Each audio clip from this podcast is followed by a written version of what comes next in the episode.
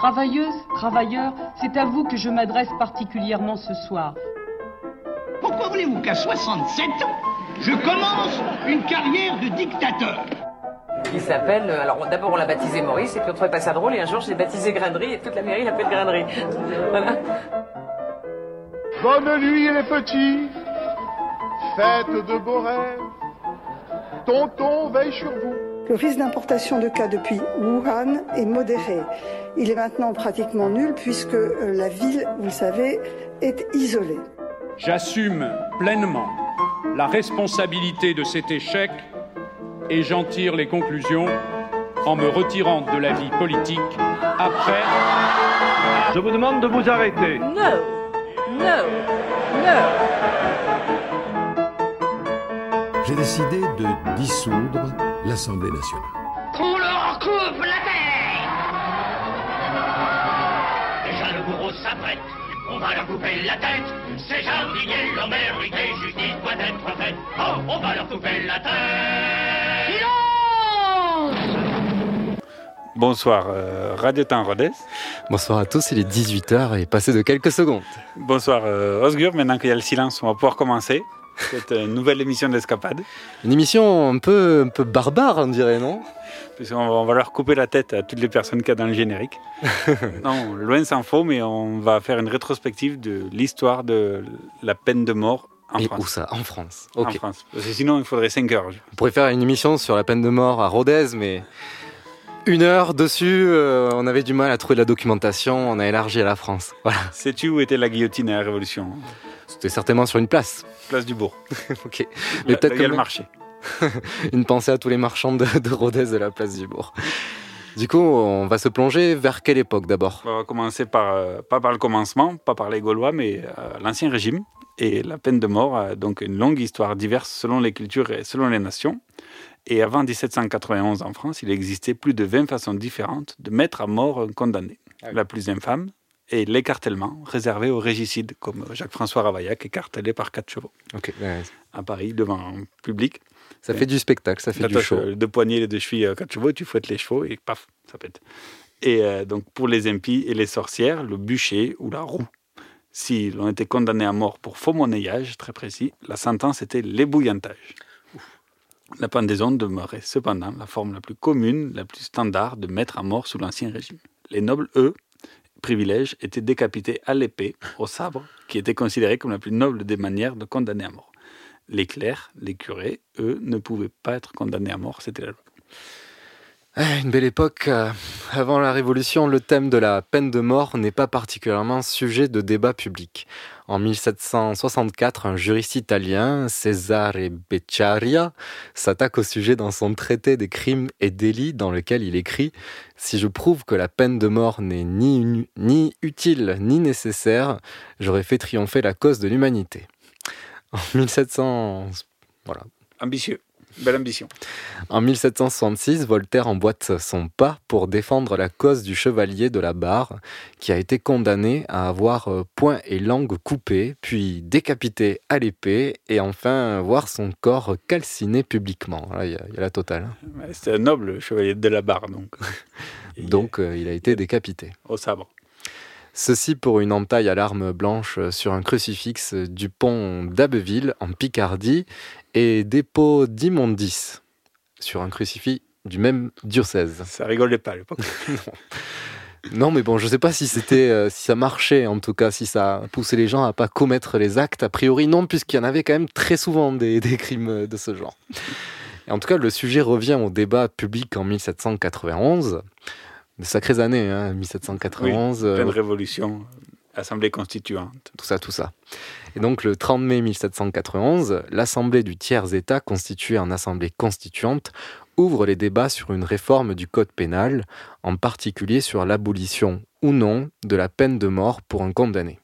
Ce projet est porté à l'Assemblée le 23 mai 1791 par le député Le Pelletier de Saint-Fargeau et débattu en séance le 30 et 31 mai 1791. Extrait Denis, de son discours de présentation de projet de loi, discours qui fait plus d'une quinzaine de pages et qu'on retrouve en accès libre sur le site de l'Assemblée nationale. Passionnant discours qu'on avait enregistré, mais un problème technique a fait que je le lire euh, c'est un. Non, non, disons que c'est de meilleure qualité quand ça se passe en direct comme ça. Donc, euh, deux points, ouvrez les guillemets.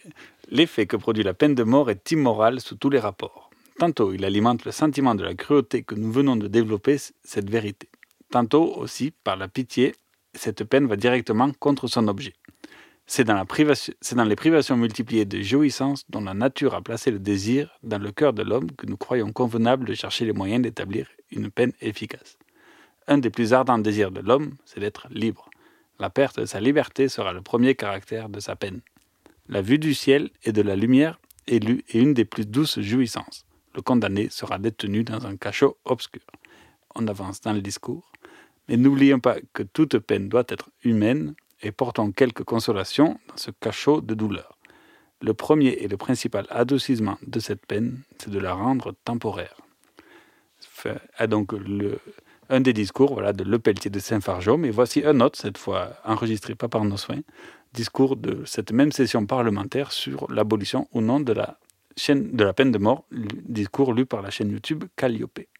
On a observé que dans les pays libres, les crimes étaient plus rares, et les lois pénales plus douces. Toutes les idées se tiennent, les pays libres sont ceux où les droits de l'homme sont respectés, et où, par conséquent, les lois sont justes.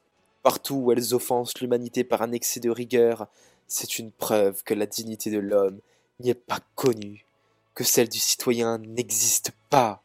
C'est une preuve que le législateur n'est qu'un maître qui commande à des esclaves et qui les châtie impitoyablement suivant sa fantaisie. Je conclus à ce que la peine de mort soit abrogée. Et les débats ont eu lieu sans... qui, a lu ce discours euh, anti-peine de mort? Qui? Bah alors euh, moi malheureusement je ne l'ai pas lu clairement. Peut-être que tu peux. Non mais c'est l'auteur du discours est Maximilien de Robespierre. ah, anti-peine de mort en 1791 un peu moins anti-peine de mort quand il est au pouvoir en 1793. Oui, oui, oui, il a contribué bizarrement à une, période qu'on appelle la terreur, je crois, c'est ça hein? Exactement. En tout cas, si on revient, hein, les débats ont lieu sans discontinuer euh, pendant cinq jours jusqu'au 4 juin 1791. Et le 6 juin, à la suite euh, des débats, une loi est adoptée régissant les condamnations, euh, les conditions de détention des, des prisonniers et de leurs biens aussi, leur droit à l'aumônerie, ça c'est important, surtout à l'époque. Mais la peine de mort n'est pas encore abolie.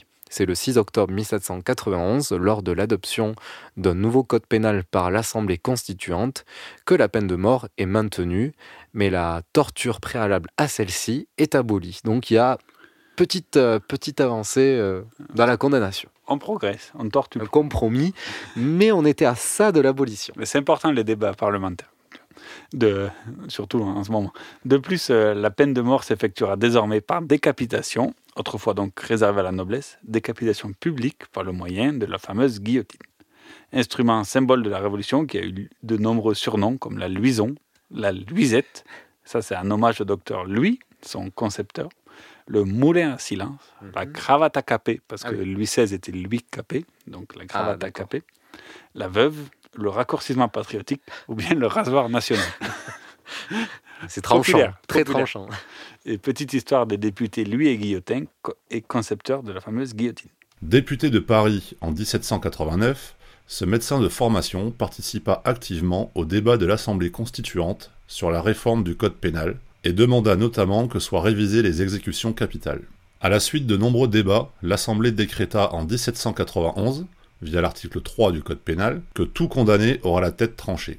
Un décret dont s'alarma le bourreau de Paris, Charles-Henri Sanson, qui fit part à l'Assemblée des problèmes liés à cette condamnation unique. Décapiter à la chaîne était pour lui source de fatigue, et donc d'erreur, sans parler du matériel qui se dégraderait plus facilement s'il devait trancher plusieurs têtes dans la même journée. Il voulait pas se fatiguer, le petit bichon. Le député Guillotin avait bien, quant à lui, prôné lors des débats une exécution par un simple mécanisme. Une question à laquelle l'Assemblée n'avait d'abord pas donné suite, et dont le code pénal n'apportait pas de réponse. Il fut donc demandé à Joseph Ignace Guillotin et au secrétaire perpétuel de l'Académie royale de chirurgie, Antoine Louis, accompagnés dans leur recherche par le bourreau de Paris, de mettre en place ce mécanisme. À la croisée des pensées politiques et philosophiques du docteur Guillotin, des réflexions anatomiques du docteur Louis et des pratiques du bourreau Samson naîtra la guillotine. Antoine Louis et Joseph Guillotin dessinèrent alors les premiers plans d'une machine placée sur un échafaud. Des plans qui, selon la légende, auraient été montrés en mars 1792 à Louis XVI lors d'une réunion au Palais des Tuileries, soucieux de connaître le sort réservé à son peuple. Grand passionné des mécaniques, c'est lui qui aurait préconisé une lame oblique plutôt qu'en forme de croissant, comme le prévoyaient les dessins initiaux. Oh mais c'est vraiment euh, splendide comme travail. euh. J'avoue, même Louis XVI euh, a contribué à l'amélioration du produit. Il a bien fait. Et euh, les premiers essais ont eu lieu sur des moutons en avril Pauvre bête. 1792. Ah oui, une pensée pour ces moutons-là. euh, bon, J'espère qu'en tout cas... Non, rien. Ensuite, euh, non, non, voilà, c'est malheureusement, euh, elles nous ont quittés. Ensuite, euh, sur des cadavres de prisonniers, et, et c'est concluant, et, et le premier vivant guillotiné a été Nicolas Jacques Pelletier, exécuté en place de la grève le 25 avril 1792. Et succès, succès pour le- la, la- la cravate à capé. Et l'accélération de l'histoire fit que le débat sur la peine de mort a été bel et bien enterré, confirmé avec le nouveau code pénal impérial de 1810. Effectivement, c'est pas Napoléon qui allait euh, interdire la peine de mort. C'était pas trop, pas trop courant à l'époque, surtout, plus, euh, surtout à cette époque-là. Il faut attendre donc un demi-siècle pour voir ressurgir ce débat. En attendant, petite pause musicale avec une chanson d'époque révolutionnaire chantée aujourd'hui. Le député Guillotin dans la médecine, très expert et très malin, fit une machine pour purger les corps français de tous les gens approchés. C'est la guillotine au guet, c'est la guillotine. Pour punir la trahison, la haute rapine, ces amateurs de blason, ces gens qu'on devine, voilà pour qui l'on a fait ce dont on connaît les faits. C'est la guillotine guet, c'est la guillotine. À force de comploter, l'ordre de mutine a gagné sans y penser, migraine maline. Pour guérir ces messieurs-là, un jour on les mènera à la guillotine, ok, à la guillotine. De la France on a chassé la noble vermine, on a tout rasé, cassé et mis tout en ligne. Mais le noble on a gardé par la guillotine, ok, par la guillotine, par la guillotine, ok, par la guillotine. Voilà, c'était une chanson bien joyeuse sur euh, Radio Temps Rodez, sur le 107 FM. Guillotine, ok, ok. Et le temps avance, les gouvernements autoritaires royalistes changent, mais demeurent au gré des révolutions du 19e siècle. En 1830, dix motifs existent encore dans le code pénal pour condamner à mort un prisonnier. Au long du premier, euh, le sujet va et vient dans le débat public. Le super ministre François Guizot publie en 1822 euh, de la peine de mort en matière politique qui défend l'abolition pour les condamnations politiques. Il est suivi en 1827 par le juriste Charles Lucas qui publie du système pénal et du système répressif et de la peine de mort en particulier. Ça, ça progresse, l'idée avance, pas doucement, mais thématique. En 1829, le Victor Hugo, peut-être vous le connaissez, publie la nouvelle Le dernier jour d'un condamné, d'abord anonymement, puis signée par de lui-même en 1832. Nouvelle ouvertement abolitionniste et qui a un vrai succès pour son temps. Et que j'ai adoré étudier euh, dans mes classes. Voilà. Et à cette époque, en 1831, je crois, sort aussi Claude Gueux qui parle un peu aussi du, du supplice d'un condamné, mais évidemment moins clairement que dans la nouvelle Le dernier jour d'un condamné. En 1830, le grand Alphonse de Lamartine publie dans ses Méditations poétiques le poème Contre la peine de mort. Oui, c'est clair. Sublime poème de 22 strophes et de, de divers, dont on vous offre les trois dernières, lues par la chaîne YouTube Vox Nuda. Peuple, diront-ils, ouvre une ère que dans ses rêves seuls l'humanité tenta, proscrit des codes de la terre, la mort que le crime inventa. Rempli de ta vertu, l'histoire qui la nie, répond par tant de gloire à tant de calomnie, laisse la pitié respirer. Jette à tes ennemis des lois plus magnanimes, ou, si tu veux punir, inflige à tes victimes le supplice de t'admirer. Quitte enfin la sanglante ornière où se traîne le char des révolutions, que ta halte soit la dernière dans ce désert des nations. Que le genre humain dise, en bénissant tes pages, c'est ici que la France a de ses lois sauvages fermé le livre ensanglanté.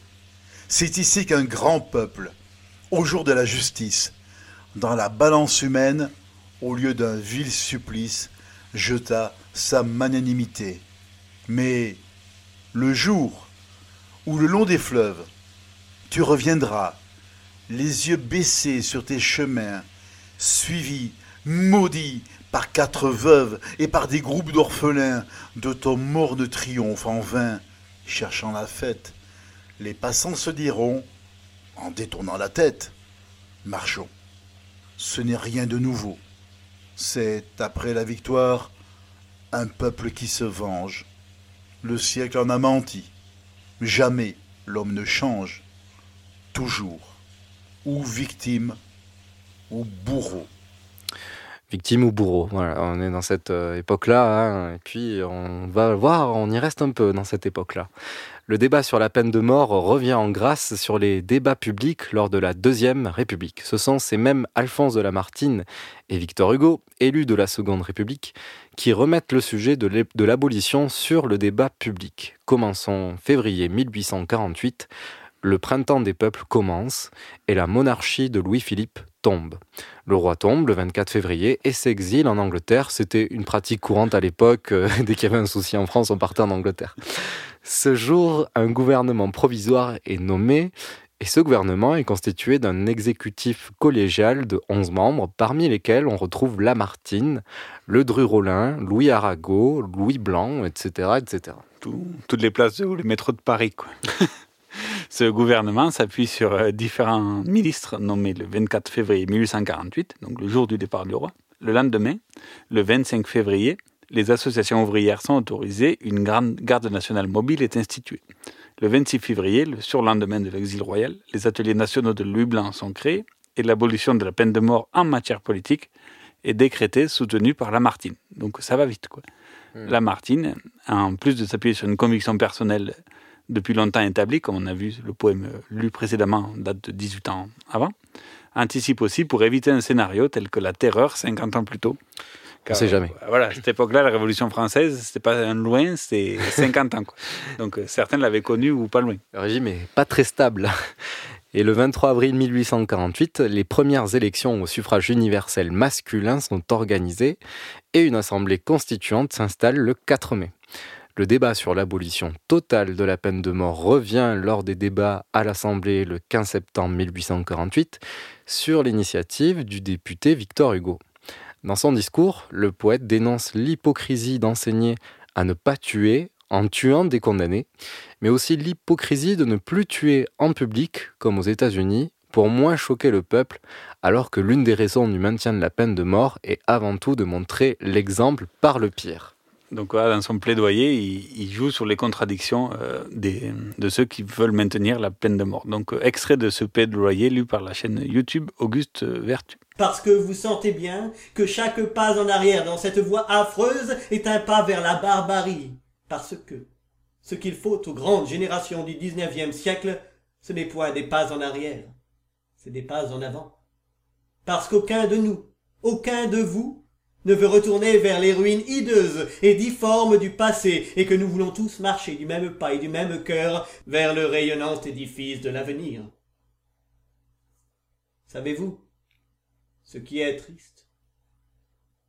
C'est que c'est sur le peuple que pèse la peine de mort. Vous avez été obligé, dites-vous. Il y avait dans un plateau de la balance l'ignorance et la misère, il fallait un contrepoids dans l'autre plateau, vous y avez mis la peine de mort. Eh bien, ôtez la peine de mort nous voilà forcés, forcés, entendez-vous? D'ôter aussi l'ignorance et la misère. Vous êtes condamnés à toutes ces améliorations à la fois. Vous parlez souvent de nécessité. Je mets la nécessité du côté du progrès en vous contraignant d'y courir par un peu de danger au besoin. Vous n'avez plus la peine de mort pour vous protéger. Ah. Vous avez là devant vous face à face l'ignorance et la misère, c'est pourvoyeuse de l'échafaud. Et vous n'avez plus l'échafaud. Qu'allez-vous faire, par Dieu, combattre? Détruire l'ignorance, détruire la misère. C'est ce que je veux. Oui. Je veux vous précipiter dans le progrès. Et finalement, Victor Hugo ne sera pas suivi. Par décret, l'abolition de la peine de mort en matière politique est confirmée le 18 septembre 1848. Il le sera encore confirmé par décret, cette fois-ci sous l'autorité de Napoléon III en 1853. On revient à des choses un peu plus autoritaires. Et en 1870, lors de la chute de ce dernier, Alphonse Crémieux, député depuis 1869, qui était aussi ministre de la Justice sous la Seconde République, revient aux affaires lors de la naissance de la Troisième République. Il fait publier un décret qui supprime le bourreau attaché à chaque cour d'assises pour avoir un seul bourreau, bureau, bourreau, pardon, pas bureau, un seul bourreau national et cinq assesseurs. Donc, euh, même si la, la, peine de mort existe toujours, c'est preuve qu'il y a quand même moins de condamnés à mort si on a besoin de moins de bourreaux. Donc, euh, seul le département de la Corse, toujours là, et de l'Algérie, qui à l'époque était un département, conserve leur bourreau départemental, les, les, spécificités. Petite et dernière réforme sur le sujet qui va disparaître du débat public encore pour quelques décennies. Et une nouvelle pause ah. musicale avec un poème de Jean Genet de 1939, adopté et chant, adapté et chanté par Mouloudji, le condamné à mort. Il était raccourci parce que Mouloudji aussi a, a enregistré le poème entier, que ça fait 26 minutes. Ah, oui, oui. Mais bon, on a d'autres choses à dire, donc on vous met la version de 3 minutes. Sur mon cou, sans armure et sans haine, mon cou. Que ma main plus légère et grave qu'une veuve effleure sous mon col sans que ton cœur s'émeuve. Laisse tes dents poser leur sourire de loup.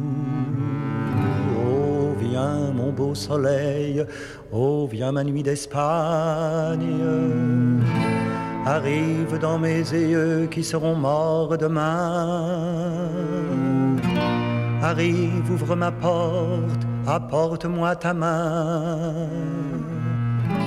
Mène-moi loin d'ici, battre notre campagne. Le ciel peut s'éveiller, les étoiles fleurir, ni les fleurs soupirer et déparer l'herbe noire. Accueillir la rosée où le matin va boire. La cloche peut sonner, moi seul, je vais mourir. Oh, viens mon ciel de rose, oh ma corbeille blonde. Visite dans sa nuit ton condamné à mort. Arrache-toi la chair, tu escalade mort. Mais viens, pose ta joue contre ma tête ronde. Nous n'avions pas fini de nous parler d'amour. Nous n'avions pas fini de fumer nos gitanes. On peut se demander pourquoi les cours condamnent un assassin si beau qu'il fait pâlir le jour. Oh amour, viens sur ma bouche, amour, ouvre tes portes. Traverse les couloirs, descends, marche léger. Vole dans l'escalier plus souple qu'un berger plus soutenu par l'air qu'un vol de feuilles mortes. Oh, traverse les murs s'il le faut, marche au bord des toits, des océans, couvre-toi de lumière. Use de la menace, use de la prière mais viens ma frégate une heure avant ma mort. Très beau poème chanté par Marcel Mouloudji. Euh, sur... Jean Genet. Vous êtes bien sur Radio Temps Rodez et toujours sur le 107 FM, mais aussi sur radiotemps.com ou euh, dans nos podcasts avec votre plateforme. On est heureux de vous accueillir pour cette euh, émission sur l'histoire de la peine de mort. Et maintenant, on va passer au XXe siècle. Euh, le temps moderne, euh, voilà, ça, se rapproche plus de nous, mais il y a toujours la peine de mort en France, bien que petit à petit, autour du monde d'ailleurs, on commence à avoir des petits changements de Ça mentalité. progresse. Ben, Ouais. Déjà, c'est interdit pour le cause politique, donc c'est pas mal. Oui, déjà ça peut permettre à certaines personnes de s'exprimer. Exactement. Et nous sommes en Troisième République, en 1906, à sa tête un président de la République venu tout droit de Lot-et-Garonne, dont nous avions évoqué pour une émission spéciale euh, de RTR. Au, au, au feu station A au Haran de Rodez. Voilà, et c'est euh, Armand Fallière, qui est donc président de la République. Certes, il a un pouvoir symbolique, hein, rappelons, c'est la Troisième République, euh, le pouvoir est surtout président du Conseil des ministres. Mais il, il n'hésite pas à s'afficher comme un abolitionniste, et en plus de ça, même si son pouvoir est symbolique, il a quand même un pouvoir suprême, qui permet au chef de la nation, garant de l'unité nationale, de gracier les condamnés à mort. Systématiquement, d'ailleurs, bah, le président Fallière les gracie depuis sa prise de, de fonction. Voilà. Aucun condamné n'est mort. euh, toutes les peines sont commises à euh, de la perpétuité à réclusion criminelle. Et, hum, et le droit de grâce, qui est royaliste, qui existe toujours aujourd'hui pour le président de la République. Tout à fait.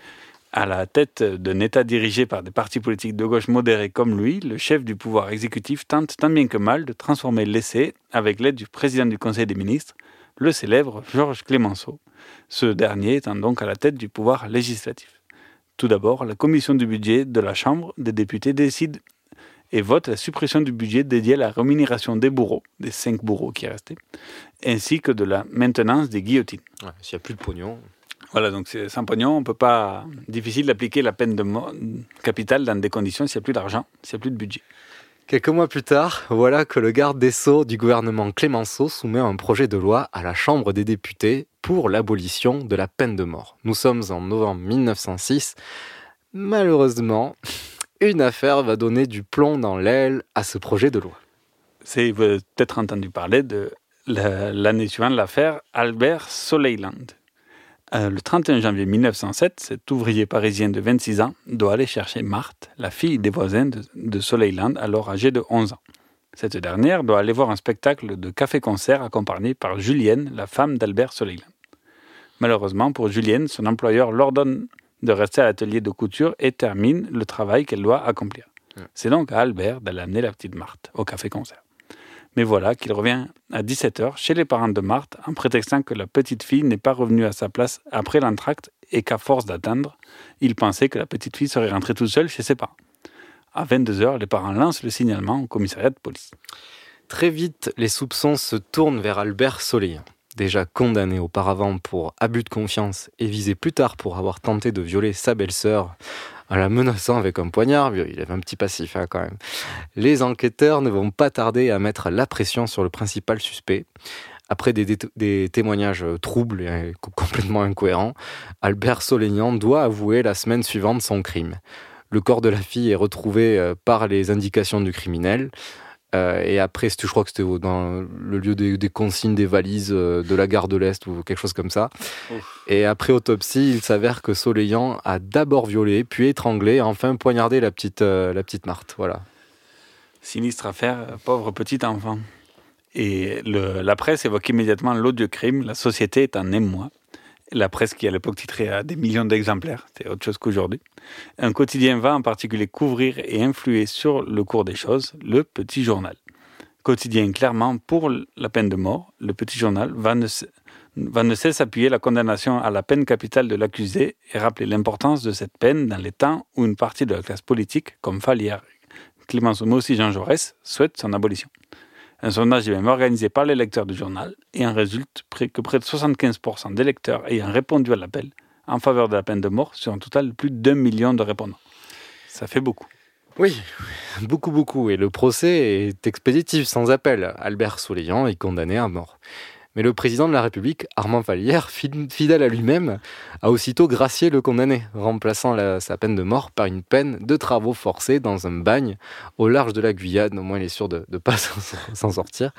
Vieilli prématurément, il meurt quelques années plus tard, en 1920, des suites d'une tuberculose. Le fameux bagne de Cayenne, il a peut-être croisé euh, Dreyfus. C'était l'époque. hein. C'était l'époque.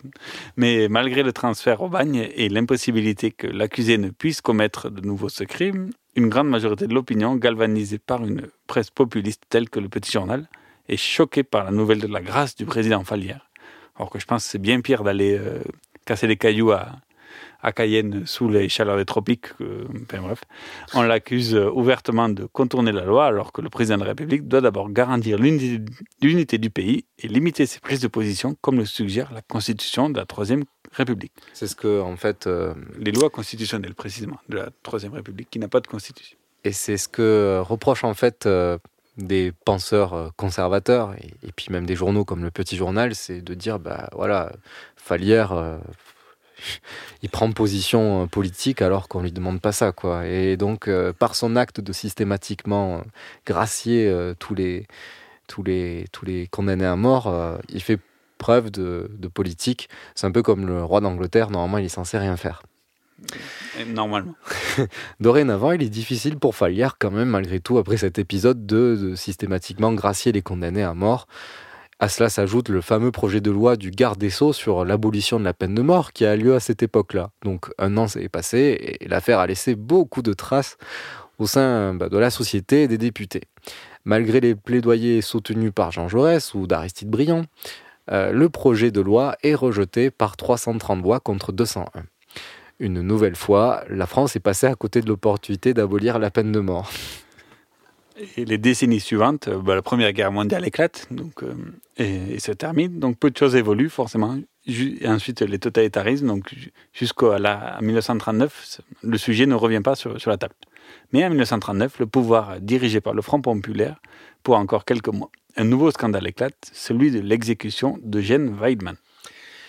Wei- Weidmann, euh, oui, voilà, le fait de, le simple fait d'exécuter un citoyen allemand déchaîne une nouvelle fois les foules pour assister à l'exécution prévue sur la place publique et excédé par la énième surexcitation de la foule et d'une partie de la presse. euh, ce qui est drôle parce que c'est en contradiction avec euh, du coup Victor Hugo qui souhaitait justement quelque part que ça se fasse en s'il faut condamner à mort, il faut que ce soit dans la place publique pour que ça serve à quelque chose. Enfin, c'est la loi, c'est on va Oui. dire la théorie par l'absurde. Exactement. Euh, voilà, le gouvernement de l'époque en a marre et publie un décret-loi interdisant les exécutions publiques. Elles le seront dorénavant uniquement dans les prisons, loin des regards et de l'agitation, aux alentours de 4 heures du matin. Voilà. Passons outre la Seconde Guerre mondiale, inutile de s'attarder sur le fait que le sang a trop coulé à flot pendant, pendant ce temps-là, que ce soit par les exécutions sommaires des nazis ou du régime de Vichy, mais également à la libération lors de l'épuration des règlements de compte de Collabo. Petite chanson pour équilibrer le débat. Michel Sardou, qui lui est pour la peine de mort. Et il le dit clairement.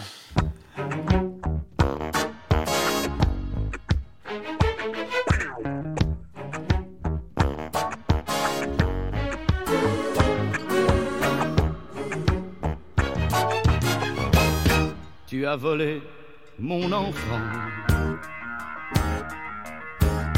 versé le sang de mon sang. Aucun Dieu ne m'apaisera, j'aurai ta peau, tu périras. Tu m'as retiré du cœur et la pitié et la peur. Tu n'as plus besoin d'avocat.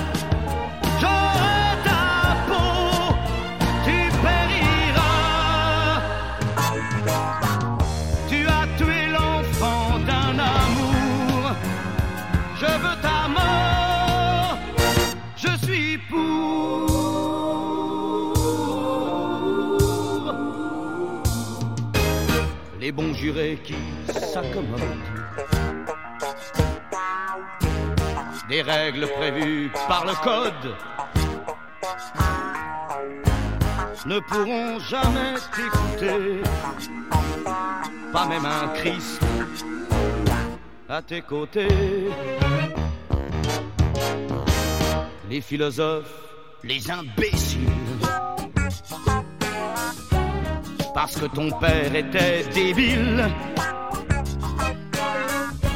te pardonneront, mais pas moi.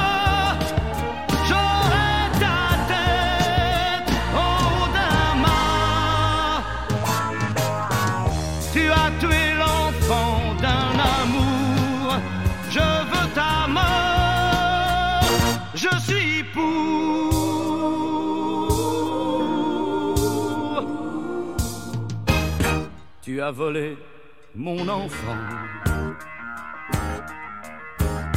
versé le sang de mon sang. Aucun dieu ne m'apaisera, j'aurai ta peau, tu périras. C'est trop facile et trop beau. S'il est sous terre, tu es au chaud. Tu peux prier qui tu voudras.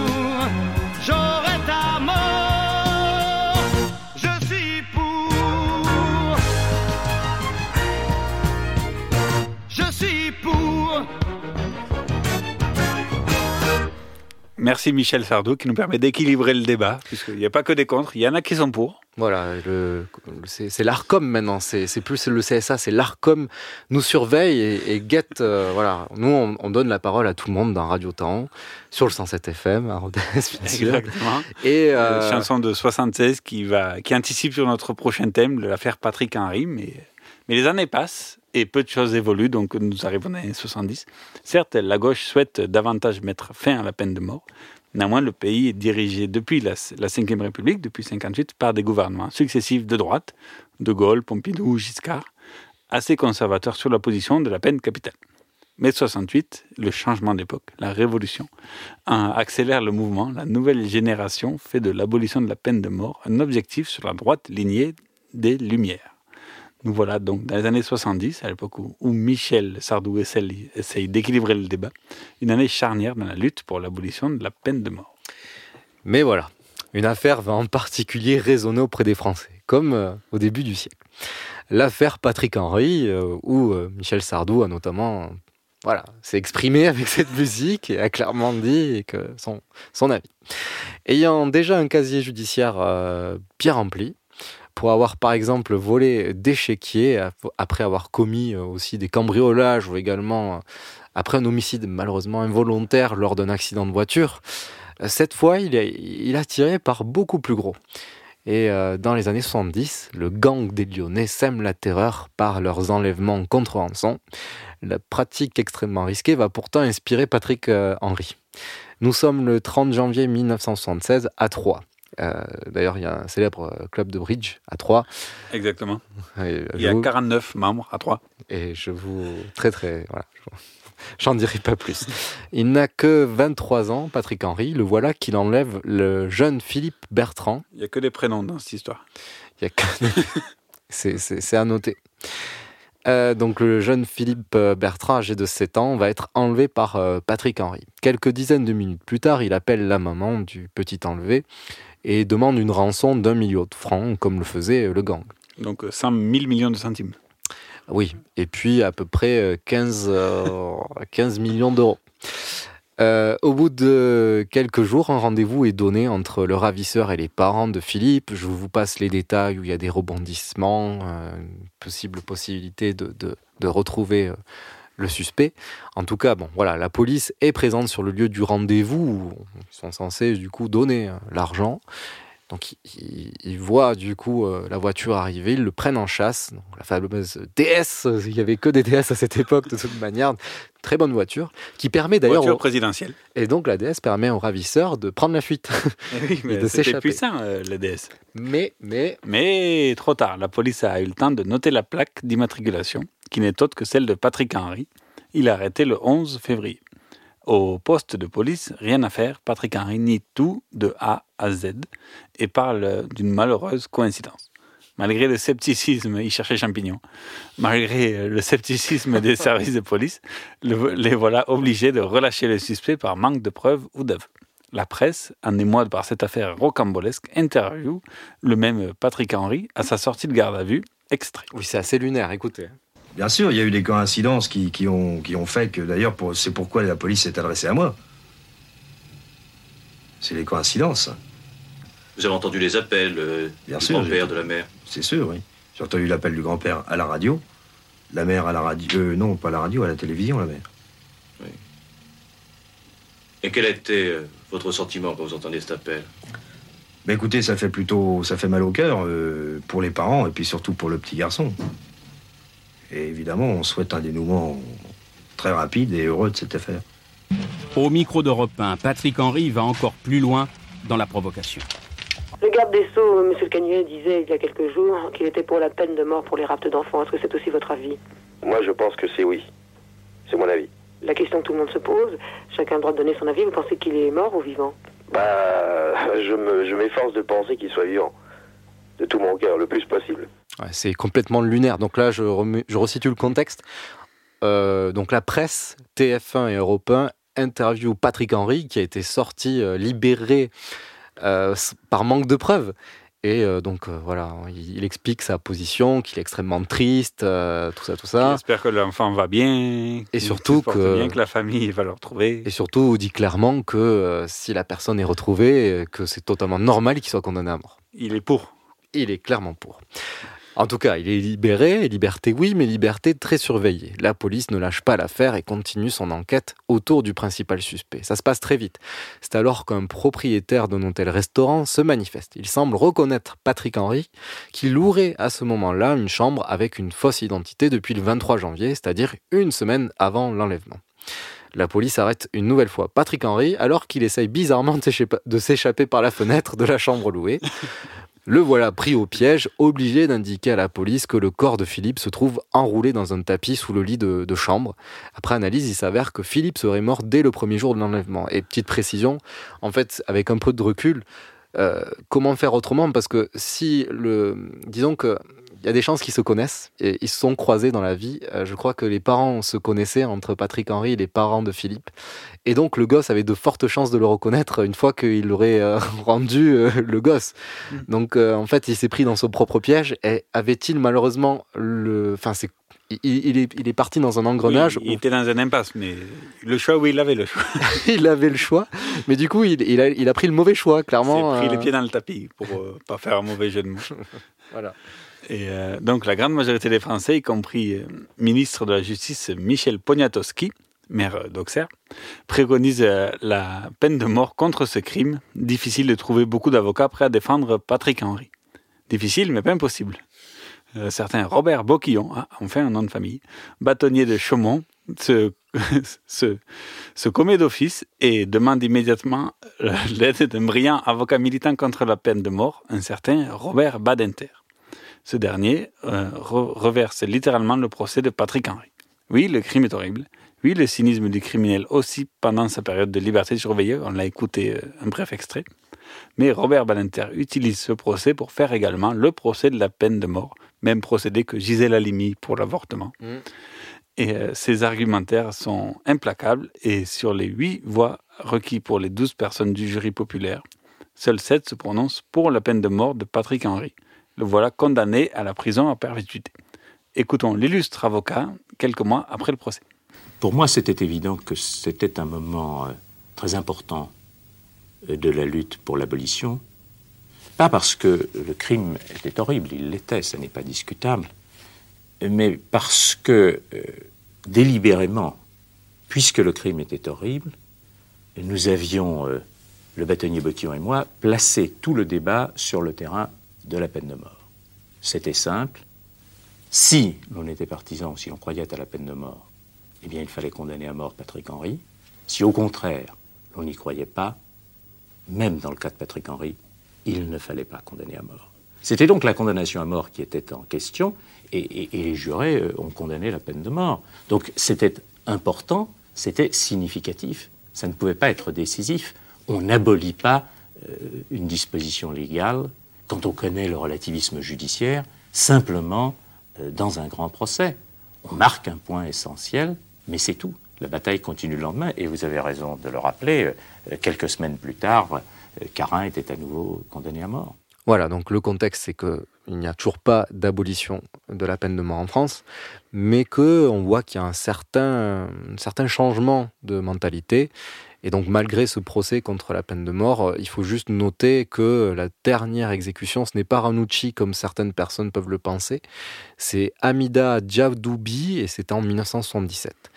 Mais le procès de Patrick Henry et le plaidoyer de son avocat a le mérite de remettre sur le tapis l'idée de l'abolition de la peine de mort, alors qu'il faut noter qu'à cette époque, beaucoup de pays européens l'ont d'ores et déjà aboli depuis plusieurs années.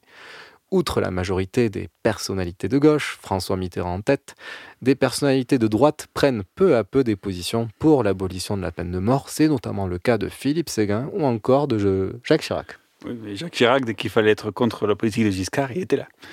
euh, en 1981, ce sont les élections présidentielles. Valéry Giscard d'Estaing fait face à une énième candidature du socialiste François Mitterrand, qui est plus que jamais le grand favori. Ce dernier a clairement inscrit dans son programme, en laissant point de programme de gauche, sa volonté d'établir la, la, d'abolir la peine de mort. Écoutons-le sur l'émission Carte sur table, à quelques semaines des élections. Il y a actuellement cinq condamnés à mort dans des cellules.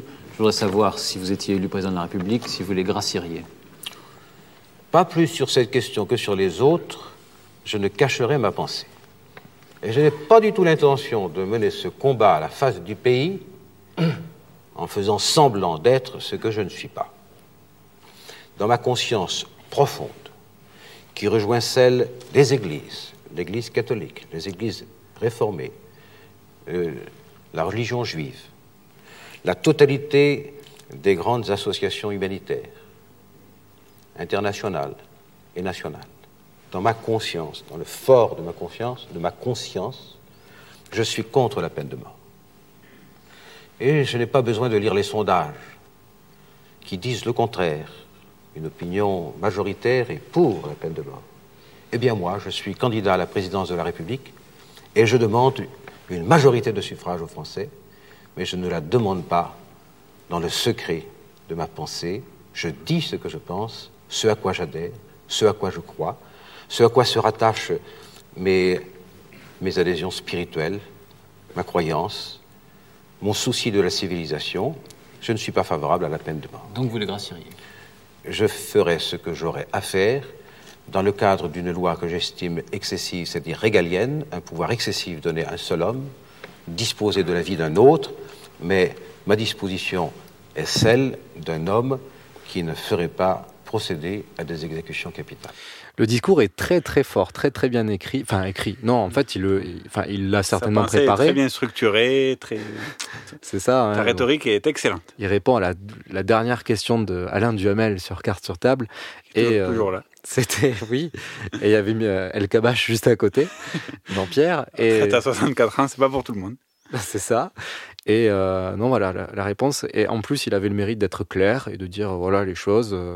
Si vous m'élisez sur euh, mes idées, mon programme, euh, en tout cas, je vous cache pas que cette réforme-là, elle va passer parce qu'elle fait partie d'une cohérence et que même si la majorité des gens sont pas forcément pour l'abolition, ça fait partie d'un projet. Donc François Mitterrand remporte les élections et nomme un certain Robert Badinter comme ministre de la Justice, l'avocat de Patrick Henry. Le message est clair, l'abolition de la peine de mort est une des priorités du septennat. Seulement quelques mois après les élections législatives, le Conseil des ministres approuve le 26 août 1981 le projet de loi abolissant la peine de mort et le remplaçant par la perpétuité. Mi-septembre, le projet est présenté à l'Assemblée nationale. Écoutons la fin du célèbre discours du garde des Sceaux, Robert Badinter, qui s'adresse aux députés. Voyez-vous, demain, grâce à vous, la justice française ne sera plus une justice qui tue. Demain, grâce à vous, il n'y aura plus, pour notre honte commune, des exécutions furtives à l'aube sous le dais noir dans les prisons françaises. Demain, les pages sanglantes de notre justice seront tournées. À cet instant, à cet instant, j'ai le sentiment, plus qu'à aucun autre, d'assumer au sens ancien, au sens noble, le plus noble qui soit, Le mot de ministère, c'est le service. J'ai le sentiment de l'assumer. Demain, c'est l'abolition. Législateur français, de tout mon cœur, je vous remercie. Et Eh oui, c'est adopté. Grâce à la majorité de gauche, mais également une partie des députés de droite, l'abolition de la peine de mort est adoptée à l'Assemblée nationale, cette fois-ci avec une large majorité, 363 voix contre 117. La loi est promulguée, inscrite au journal officiel le 10 octobre 1981. La peine de mort est officiellement abolie en France. Après un combat de 200 ans, du coup, ça a commencé en 1791. Et ça s'est terminé très rapidement. Oui. Et la France a depuis ratifié un bon nombre de traités européens et internationaux permettant de garantir la pérennité de l'abolition de la peine de mort. Mais alors, est-ce possible de revenir en arrière? Écoutons la réponse de Camille Descotes dans l'épisode C'est ton droit sur la plateforme Lumni. Est-ce que ce serait possible de réintroduire la peine de mort en France? Eh bien non. Pourquoi? Parce que la France, d'abord, a inscrit l'interdiction de la peine de mort dans sa constitution. Pour la réintroduire, il faudrait d'abord une révision constitutionnelle. Et ça, c'est pas facile. Ensuite, parce que la France a signé des conventions par lesquelles elle s'engage à renoncer à la peine de mort en temps de paix. Au niveau international, d'abord, la peine de mort est condamnée par l'Organisation des Nations Unies et la Cour européenne des droits de l'homme. C'est même inscrit implicitement dans la Déclaration universelle des droits de l'homme de 1948. Tout individu a droit à la vie, à la liberté et à la sûreté de sa personne. Et nul ne sera soumis à la torture ni à des peines ou traitements cruels, inhumains ou dégradants. Au niveau européen, ensuite, même chose la France a ratifié la Convention européenne de sauvegarde des droits de l'homme. Son article 2 reconnaît le droit à la vie et en son article 3 prohibe la torture et les traitements inhumains et dégradants. Elle a également ratifié le protocole numéro 6 par lequel elle déclare renoncer à la peine de mort en temps de paix. D'ailleurs, l'abolition de la peine de mort est une condition pour pouvoir devenir membre de l'Union européenne. Bon, après vous me direz, tout ce qui est fait peut être des faits. Très honnêtement, juridiquement, la réintroduction de la peine de mort en France, c'est clairement pas quelque chose de réalisable aujourd'hui. Voilà, donc en temps de paix, c'est pas réalisable aujourd'hui. Donc c'est maintenant quasi impossible de revenir sur la peine de mort en France en temps de paix, à part en fait chamboulement géopolitique majeur, dictature ou guerre.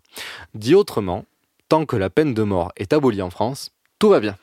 Oui, et puis si elle fait partie de la Constitution, même si on change de Constitution, dans le bloc de constitutionnalité qu'on appelle, ça reprend les, les, les articles des, des, autres constitutions préalables, en fait. Donc, par exemple, aujourd'hui, on peut, dans un procès, on peut s'appuyer sur des articles de, de l'introduction de la Constitution de la 4ème République, par exemple, parce que ça fait partie du bloc préalable, préambule de la Constitution de la 5e. D'accord. Donc, si, si, c'est pour ça que c'était important aussi d'inscrire, par exemple, le droit à l'avortement dans la Constitution, parce que même si on change de Constitution, ça sera toujours garanti par la nouvelle Constitution. En fait, les textes euh, s'accumulent et un ne remplace pas tout à fait l'autre. D'accord, mais donc c'est impossible qu'un texte remplace l'autre? Non. Ok. Enfin, il se remplace, mais en gardant les articles, ça s'appelle le bloc de constitutionnalité. Donc euh, n'importe qui peut quand même faire appel à une constitution X pour son plaidoyer. Voilà, mais, euh, exactement. Tant qu'elle fait partie du bloc de constitutionnalité. Mais donc en temps de paix, on ne peut pas revenir sur l'abolition de la peine de mort. Ce qui est, ce qui est important, euh, la, voilà, en temps de paix. Oui. Et donc à noter que même si l'adhésion des Français à cette abolition ou non a évolué au cours du temps, il y a aujourd'hui plus d'un Français sur deux favorable au retour de la peine de mort. Le combat pour l'abolition de la peine de mort n'est pas fini, c'est un combat toujours d'actualité qu'il ne faut, qu'il faut pas lâcher, comme l'avortement, tout ça, c'est, c'est jamais vraiment entériné. On va s'écouter 107 euh... steps. Step. Pas. 107 pas. Comme le 107 FM. Euh, mais cette fois-ci, c'est un peu plus dramatique et c'est Björk qui nous chante ça.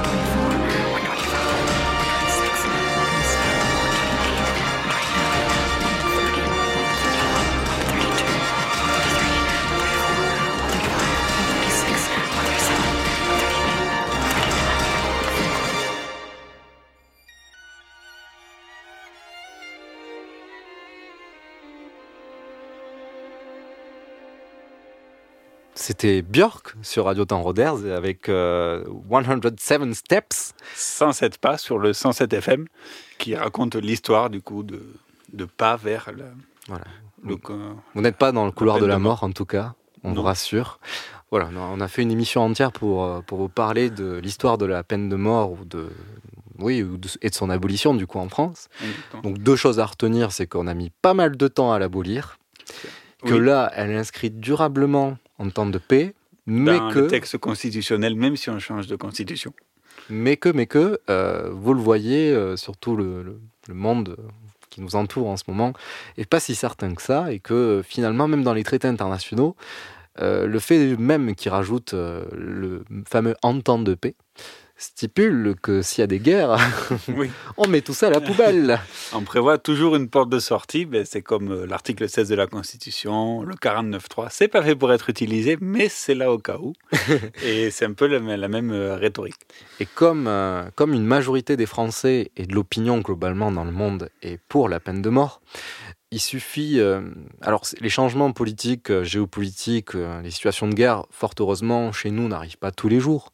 Mais il suffit qu'elles arrivent une fois pour que finalement euh, la peine de mort peut revenir, mais durablement. Vu que l'opinion est majoritairement pour, on peut passer X décennies à abolir de nouveau la peine de mort, comme il a fallu en France en mettant 200 ans. Ça peut être plus rapide, on Oui, est d'accord. Bien mais- une affaire euh, judiciaire bien sordide, bien, bien, bien mal instrumentalisée par euh, certains, certains morts politiques, peut aussi, comme on l'a vu euh, en 1908, en 1976 avec Patrick Henry. Voilà, ce sont toujours aussi des affaires politiques qui vont revenir des débats euh, sociétaux. L'émotion, l'émotion qui prend souvent le dessus et qui est finalement le plus dur à contrôler. Parce que la justice, elle doit surtout faire euh, part d'objectivité et mettre de côté euh, l'émotion pour se référer à des textes de loi et des choses universelles. Mais il y a eu aussi, euh, voilà, certains hommes politiques ont reparé qu'il fallait remettre la peine de mort lors des attentats du, du Bataclan Oui. et tout. C'est vrai que le débat s'est réouvert depuis euh, même. En fait, il y a eu l'opinion publique a globalement été contre la peine de mort au fur et à mesure dans les années 90 en particulier. Et quand il y a eu euh, le retour des, des attentats euh, terroristes et le- les attentats à New York en 2001, ça a recommencé à créer un sentiment d'insécurité euh, globale. Et dès que une- le paradigme sécuritaire était mis au centre des, des enjeux politiques. Et en plus, c'est une émotion nouvelle, dans le sens où euh, ça n'existait pas avant, ce genre de, de terrorisme, euh, d'une nouvelle nature qui peut toucher euh, à différents points, que ce soit culturel, religieux, euh, des croyances, euh, des convictions personnelles, etc. Et donc, euh, ces problématiques-là nouvelles ont fait ressurgir un sentiment de vengeance. Et euh, souvent, les gens confondent, euh, et ça c'est un des arguments des abolitionnistes, confondent vengeance et justice. Exactement. Et, euh, Et c'est peut-être aussi parce que le système judiciaire en France aujourd'hui titube un peu, donc euh, voilà. En tout cas, on espère avoir apporté notre pierre à l'édifice au débat. Oui, enfin, je pense que vous l'avez compris, on est plus d'un côté On que est de pour, mais l'abolition. Mais on a diffusé du Sardou. Et euh, voilà, parlez-en autour de vous, parce qu'au final... On dirait Jean-Jacques. Et ce qui compte, c'est le débat aussi entre nous des idées. En tout cas, d'ici là, on vous retrouve le mois prochain pour une émission. Alors, chaque semaine, et le mois prochain pour une émission inédite. À plus